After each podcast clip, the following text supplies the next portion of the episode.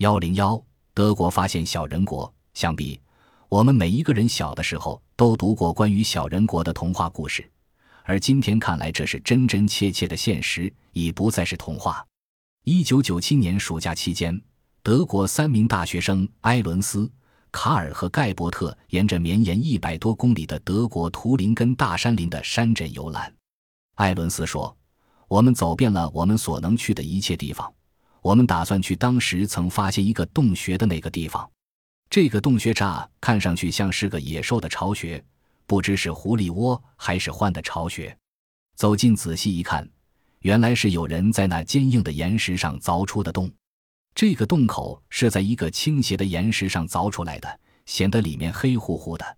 从洞口周围的状况判断，这里曾坍塌过。卡尔开玩笑地说：“这不是别的，可能是小侏儒人凿出的洞穴。”埃伦斯接着建议：“我们应当顺藤摸瓜，展开一次有意义的考古挖掘活动。”这是一个很了不起的主见。于是。大学生们热火朝天地干起来，他们从洞穴里挖出约一百公斤土，有一半是石块。然而，挖掘的结果远远超出他们最大胆的预料。他们终于碰上了小人国侏儒人的故乡。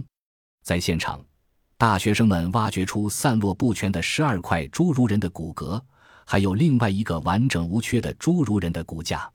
按照这些骨骼的大小、尺寸和比例来判断。他们目前是世界最矮小种族的骨骼，而且是成人骨骼，骨架长约七十厘米。至关重要的发现还有，在这两个矮小人种遗骨的旁边，还放着一把长满锈的铁制的钉子镐，它完全是今天的劳动工具。当我们看到这些具有重要考古价值的新发现时，简直被惊呆了。大学生们激动不已地说：“大学生们推断。”这实际上是个现代侏儒人的洞穴。这两个侏儒人的骨骼是正在采固作业的故宫，在发生塌方事故时被埋在土层下面的。专家们对此的观点却众说纷纭，莫衷一是。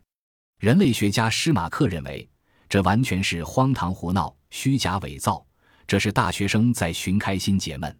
我也曾经是个大学生，我在学生时代也曾认为。如果不让人们的耳朵塞满那些离奇古怪的新闻，假期就白过了。病理解剖学家安格雷特认为，这些侏儒人骨骼却是真的。那么，这些侏儒人现在还存在吗？目前，科学上对这些矮小人种的变异还尚不清楚。历史学家马奥托认为，一切并非那么简单。他对发掘出的那钉子镐进行的详细研究和分析表明。制造钉子镐所用的铁已有一千多年历史。由此看来，三个大学生的考古新发掘一下子成了轰动世界的新发现。考古学家认为，当然也有可能，钉子镐或许是古代的儿童玩具。另外，还有随其一同出土的侏儒人的骨骼，又该作何解释？难道这样的巧合事件不是有些太多了吗？民间作品收藏家格乌尔苏拉提醒说。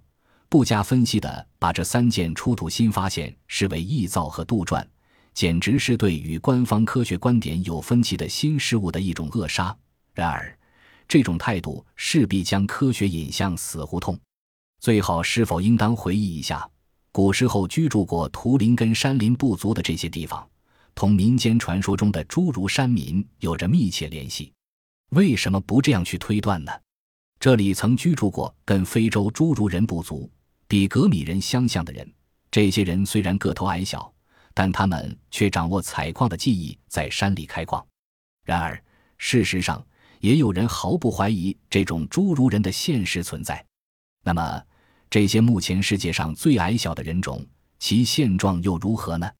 护林员鲍甘斯耸了耸肩说：“这些小侏儒人现在就生活在我们边区，最好是少替他们为佳，因为。”这些侏儒人狡猾怪癖，当有人惊扰他们时，他们就无法忍受。